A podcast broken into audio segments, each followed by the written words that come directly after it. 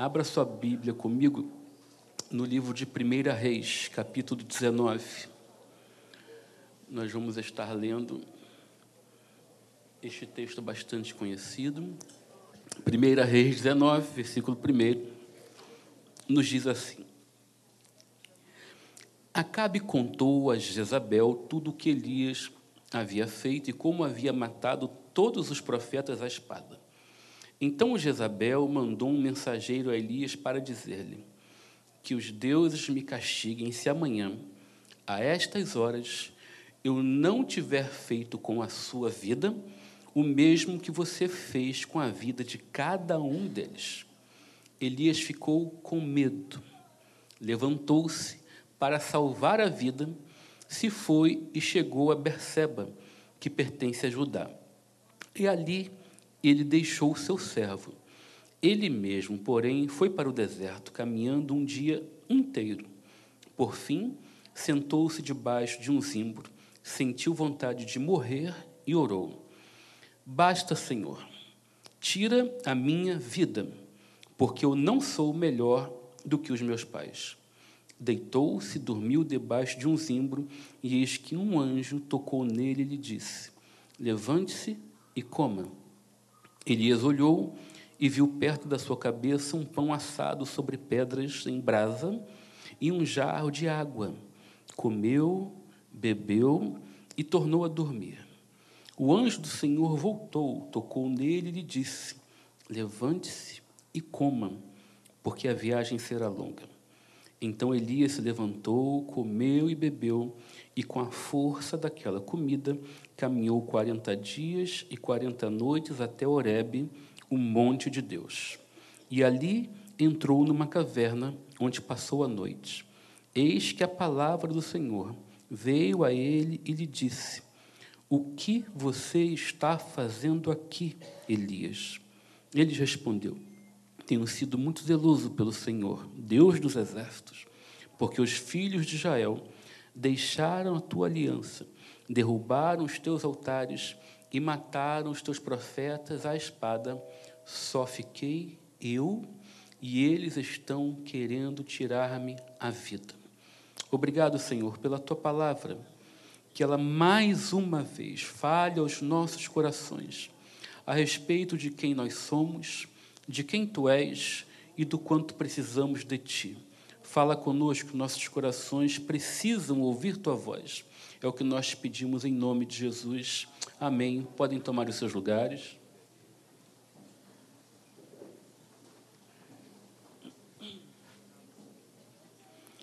Elias, este homem tão conhecido e renomado, profeta de Israel, na Bíblia Sagrada, nós não temos conhecimento a respeito da infância, adolescência juventude de Elias, porque ele já é apresentado no texto quando ele começa o seu ministério.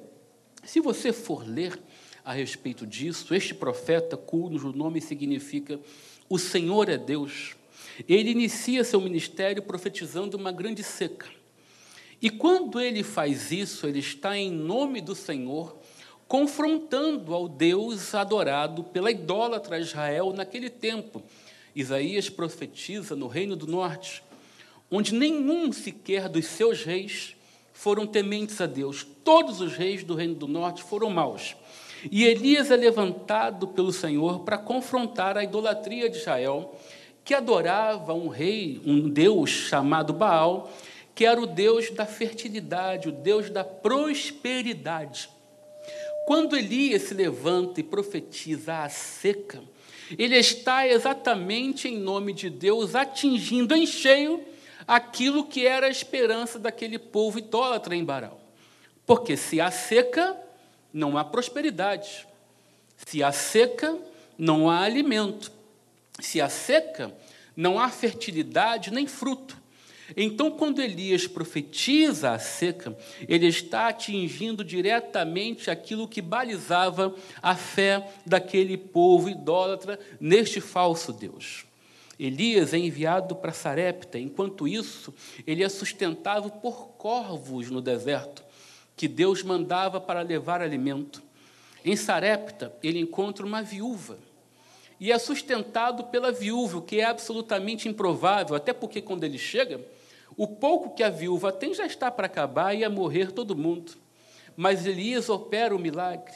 O azeite não acaba, mas o filho da viúva morre. Além de ser viúva, perde o filho. Então Elias é usado pelo Senhor para ressuscitar este menino e devolver a paz a esta família. Até que chega, depois de um tempo, o grande momento de Elias se levantar e voltar e chamar ao rei idólatra daquele tempo para confrontá-lo e confrontar os seus profetas. Chega o momento em que Elias se encontra com os profetas de Baal no Monte Carmelo. O rei Acabe acusa Elias pela seca.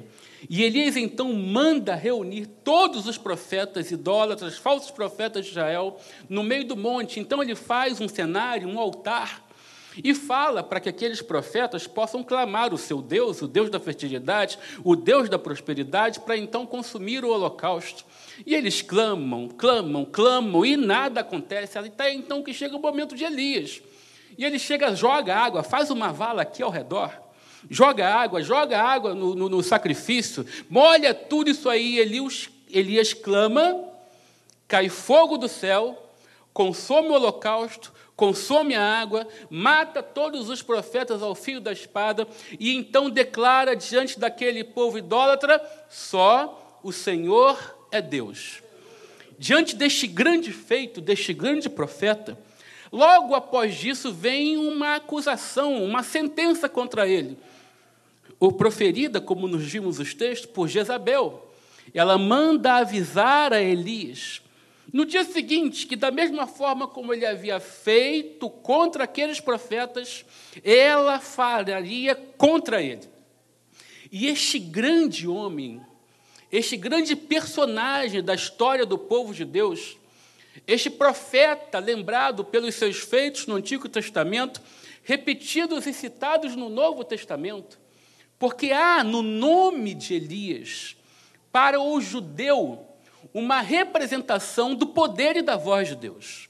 Se não fosse assim, no Novo Testamento, quando alguns judeus chegaram para João Batista para perguntar quem ele era, isso está registrado em João 1, 21. Quem é você? És tu Elias? Da mesma forma, agora com Jesus, em Mateus 17, 3, quando Jesus chama os seus discípulos e pergunta para eles: Quem a multidão diz que eu sou? E uma das primeiras coisas que a multidão responde a respeito de Jesus És tu, Elias? No Monte da Transfiguração, quem aparece diante de Jesus naquele momento tão especial? Moisés e Elias. Tiago vai falar lá em 5,17 que Elias era sujeito às mesmas paixões que nós, mas orou e não choveu por três anos, orou de novo e voltou a chover. Isto para que a gente tenha ideia do que representa este cara para os judeus e do que representa a história dele para todos nós.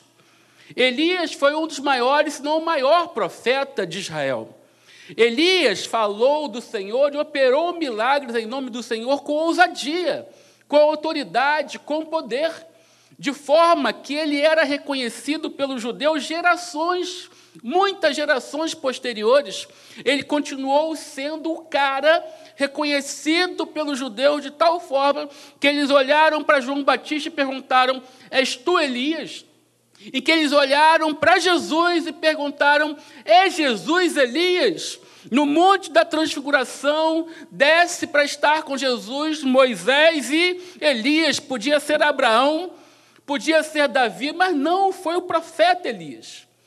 Mas este homem de Deus, ungido de Deus, com poder e autoridade de Deus, diante de uma ameaça, após um grande sucesso, destruindo, matando a espada, envergonhando o falso Deus, os falsos profetas de Baal, diante de uma ameaça, Elias tem medo.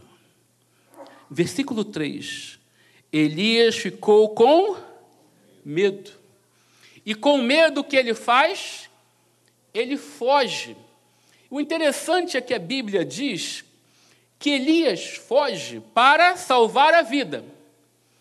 Mas depois que ele foge o caminho de um dia, deixa seu servo e está sozinho, quando ele ora ao Senhor, qual é a primeira coisa que ele pede?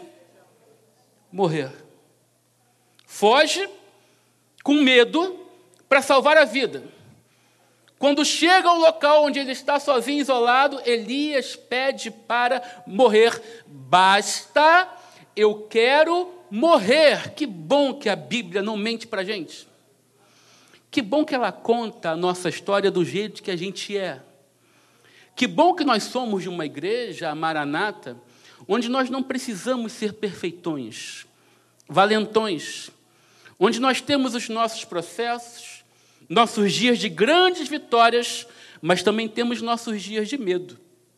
Neste momento, algumas coisas nos ajudam a compreender o que Elias estava sentindo em seu coração para que ele olhe para o Senhor e grite: basta, quero morrer. Primeiro, a ameaça. Diante de uma ameaça, Elias tem medo. Todos nós enfrentamos ameaças em algum momento. A questão é como nós reagimos a ela. Notem no texto em que nós acabamos de ler em que no momento em que Elias sofre a ameaça até ele fugir e pedir para lhe tirarem a vida, em nenhum momento ele se ajoelha e clama ao Senhor. O que está gritando no ouvido de Elias, o que está atormentando o seu coração é a ameaça. A ameaça escondeu dos olhos de Elias quem era o Senhor para ele. A ameaça se apresentou diante de Elias maior do que o Deus em quem ele cria. A, ameaça se mostrou para Elias maior do que aquilo que Deus poderia fazer. E quando Elias olha para a ameaça e não para Deus, o que ele faz? Tem medo. Ele foge. É igual Pedro andando sobre as águas, naquele texto maravilhoso. Pedro tem coragem.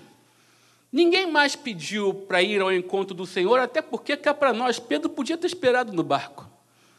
Mas ele, com coragem, ele vê o Senhor fala: Senhor, posso andar? Posso. Então ele começa e vai bem, porque quando ele começa, ele está olhando para Jesus.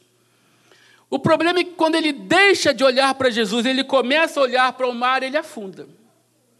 Com Elias é a mesma coisa. Enquanto ele está olhando para Deus, ele opera o milagre da seca, ele opera o milagre de voltar a chover, ele opera o milagre da ressurreição, ele opera o milagre da multiplicação. Mas quando ele deixa de olhar para Deus e passa a olhar para a ameaça, ele tem medo. Cansaço. O cansaço bateu sobre a vida de Elias. Porque não é fácil lutar a mesma luta todo dia. Elias está num processo de mais de três anos, vendo um povo idólatra, vendo um povo desobediente e sendo usado por Deus para combater esta oposição de idolatria que havia dentro de Israel. Elias, enquanto ele está obediente, ouvindo ao Senhor, ele vai adiante. E quando chega esse ápice, este grande momento, em que Elias olha para essa circunstância e fala: agora acabou. Agora esse povo viu quem é Deus de verdade, agora eles entenderam quem é o Senhor. Agora nós chegamos ao momento deste ciclo girar imediatamente após.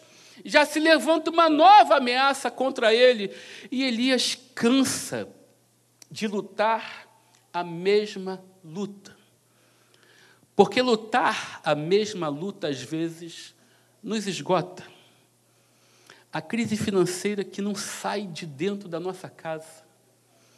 Os conflitos de relacionamento, em que a gente se perde nas nossas reações e as coisas vão se perdendo ao longo do tempo filhos desobedientes, pais que não sabem como falar, como tratar, casamentos onde o diálogo foi embora, enfermidades em que a gente trata uma hora aqui, daqui a pouquinho tem que tratar outra ali, problemas que alcançam familiares, em que a gente tem que lutar, bater na porta, procurando tratamentos. Lutos, perdemos alguém hoje, daqui a pouquinho amanhã perdemos mais alguém.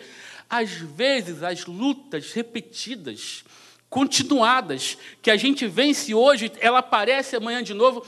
Às vezes, isso cansa. Elias cansou de lutar a mesma luta. Ele achou que tinha acabado, mas não, não acabou. Elias tem que lutar de novo, e aí, diante disso, ele sucumbe. Ele grita basta. Elias se sente sozinho. Elias acha que só restou ele, nós acabamos de ler isso aqui no versículo 10. Só fiquei eu, e eles estão querendo tirar-me a vida. Elias acha que está sozinho, mesmo havendo ao seu redor uma multidão de gente. Porque neste mesmo texto, Deus fala com Elias: Elias, meu filho, você não está sozinho. Eu preservei sete mil que não se dobraram a Baal. Mas no meio de uma multidão, Elias não consegue ver que tem gente com ele, lutando a mesma luta guerreando a mesma fé, batalhando a mesma batalha. Muitas vezes nós estamos cercados de gente que estão nos ajudando, estão nos apoiando, estão orando por nós. Temos uma família brigando junto a mesma luta, mas tem hora que a gente olha ao redor e acha que não tem ninguém. E isso cansa.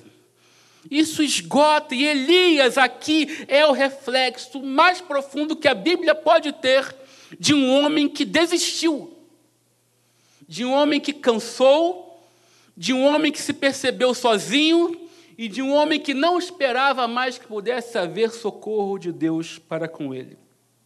Mas neste momento, chega a hora do Senhor tratar com Elias. Elias não pede, Elias apenas foge, mas o Senhor envia um anjo. Elias não orou. Elias não pediu porque Elias já tinha desistido. Mas o Senhor viu que Elias não conseguia sequer pedir mais uma vez. E Elias manda um anjo, o Senhor manda um anjo para falar com Elias. Quando o Senhor vai tratar deste homem que desistiu, deste homem que cansou, deste homem que se percebia ameaçado e sozinho, Deus trata de algumas formas com Elias.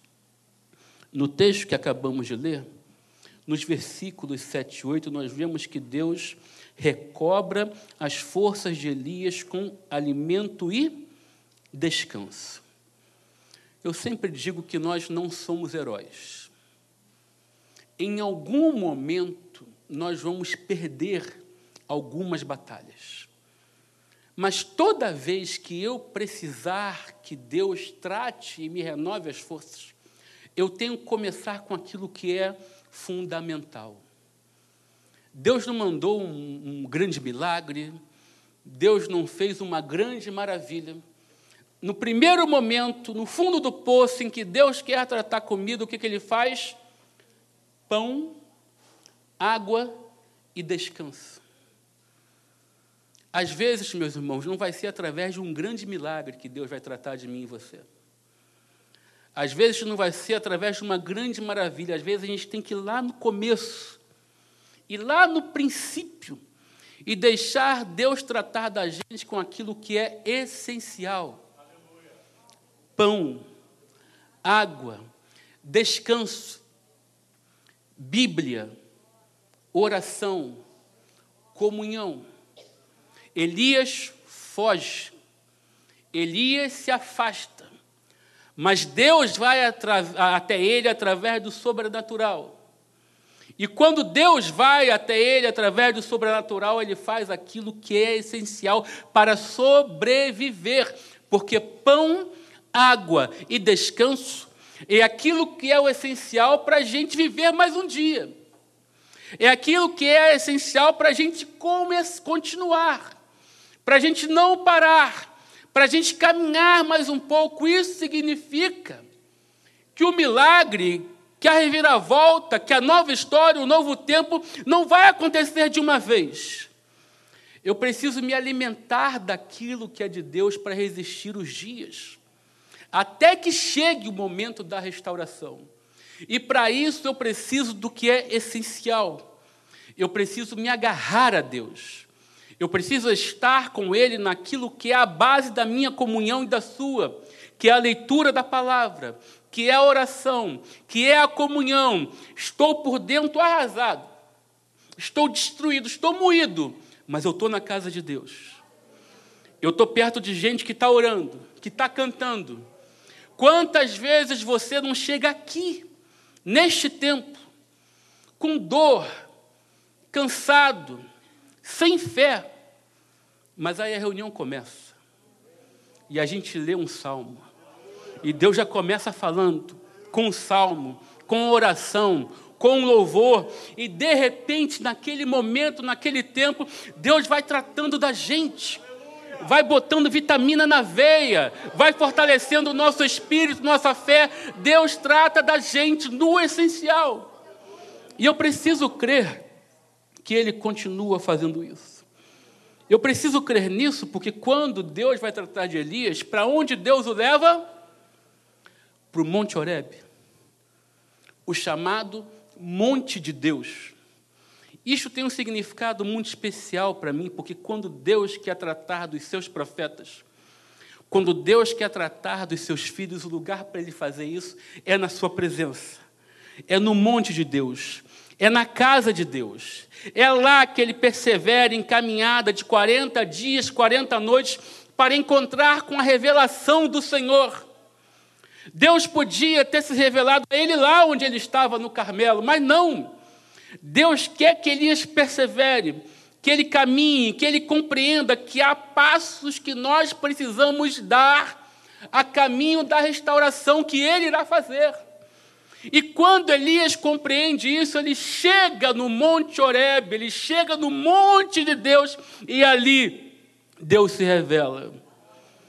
Quando Elias volta do Monte Horebe, as batalhas ainda estão em curso, mas ele agora ele tem forças renovadas para continuar. Ele não desce do monte já completamente pronto, ele desce para continuar lutando, mas ele desce renovado. Porque enquanto tem vida, meus irmãos, tem luta. Enquanto tem vida, tem batalha. A questão é como nós encaramos os processos que vão tentando nos ameaçar, que vão tentando nos isolar, que vão tentando nos abater. A questão é como nós reagimos a isso.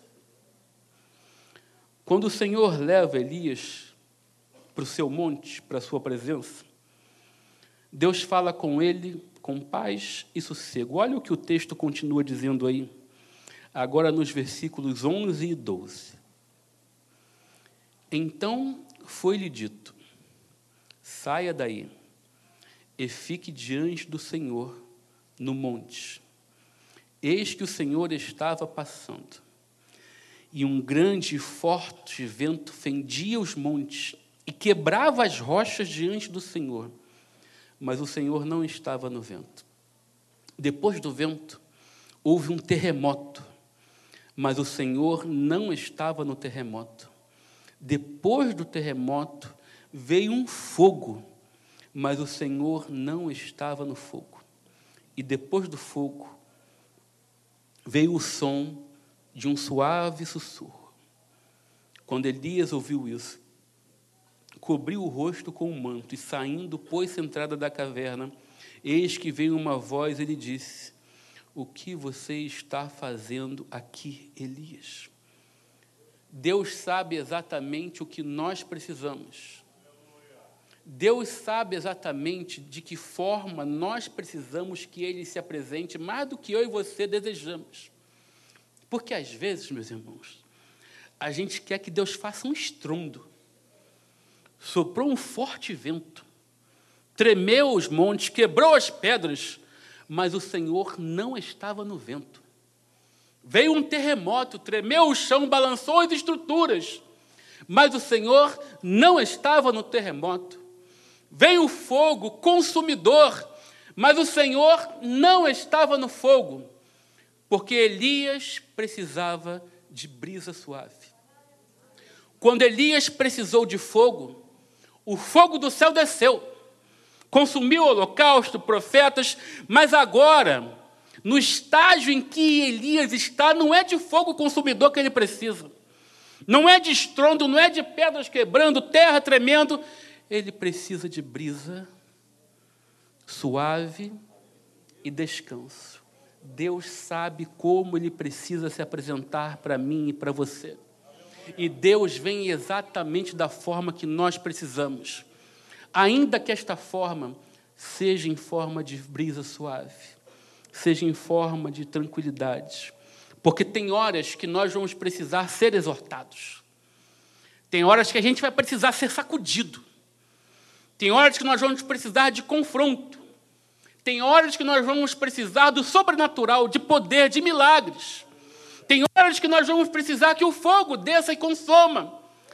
Mas tem hora, meus irmãos, que a vida está tão dura e que a gente está tão cansado que a gente precisa de brisa.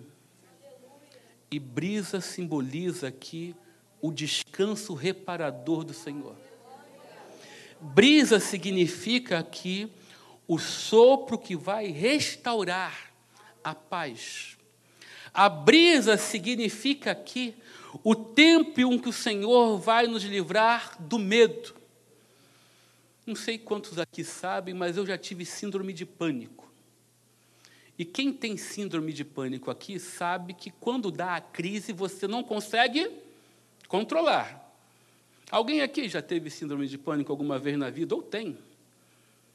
Uma pessoa aqui, outros não levantaram a mão. Queria dizer para você, primeiro, não se envergonhe. Não se envergonhe das vezes em que a vida te afeta de uma forma diferente das outras. Hoje nós sabemos que síndromes, depressões, problemas de, de pensamento, eles afetam uma parte da população que é atingida muitas vezes sem que haja um gatilho, sem que haja uma razão.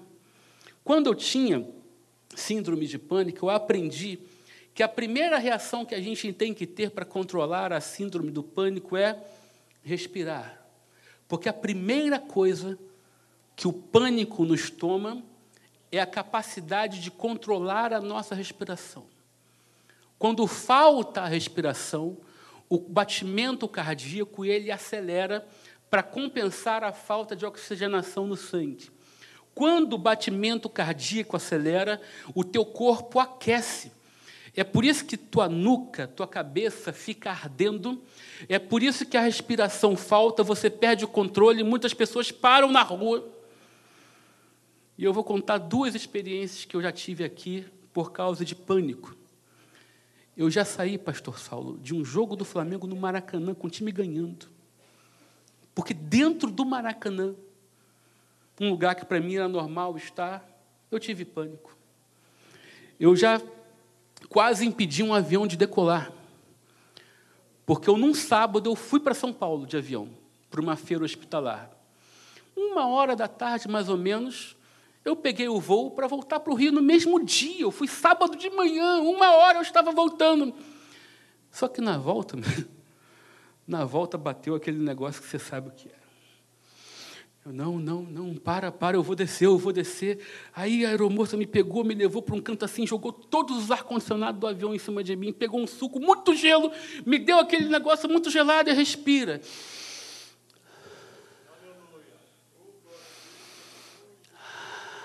E aí, meus irmãos, no sossego, a gente se acalma. Aí a moça perguntou: o senhor já andou de avião alguma vez? Eu falei: sim, hoje de manhã.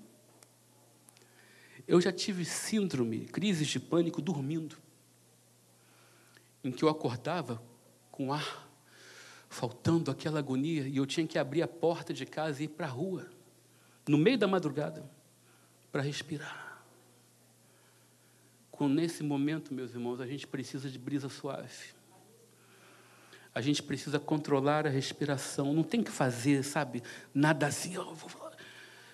Tem que acalmar. Tem que respirar. Tem que deixar Deus tratar. Às vezes a gente não tem que reagir de imediato. Às vezes a gente não tem, sabe, que, que deixar o ímpeto tomar conta da gente. Às vezes a gente tem que parar e perceber que Deus também se apresenta através de uma brisa suave. Tudo tem seu tempo. Tem hora de lutar. Tem hora de avançar. Mas também tem hora de descansar. Também tem hora de respirar.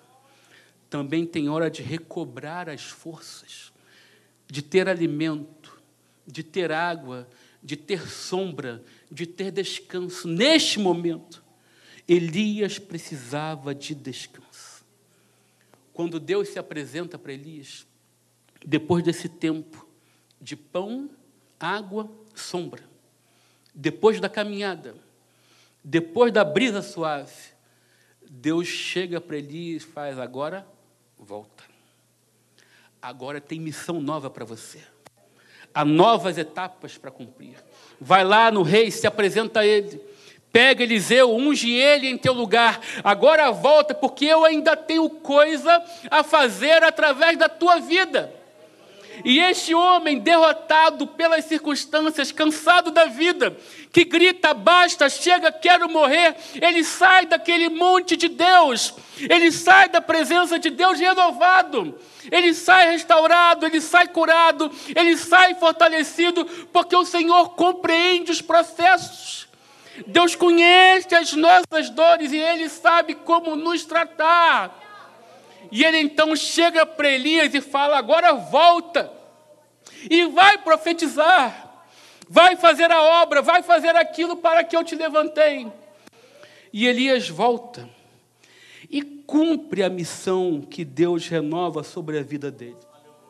Elias se apresenta aqui como Paulo quando escreve a Timóteo combati o bom de combate, mas completei a carreira e guardei a fé. Neste tempo aqui, Elias pensou em desistir, ele largou tudo.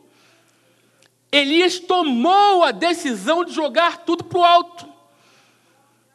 Elias chutou o balde, este cara, este profeta de Israel, que agia poderosamente em nome do Senhor, lembrado do Novo Testamento como ele foi, este cara aqui, ele chutou o balde, ele desistiu, ele pediu para morrer.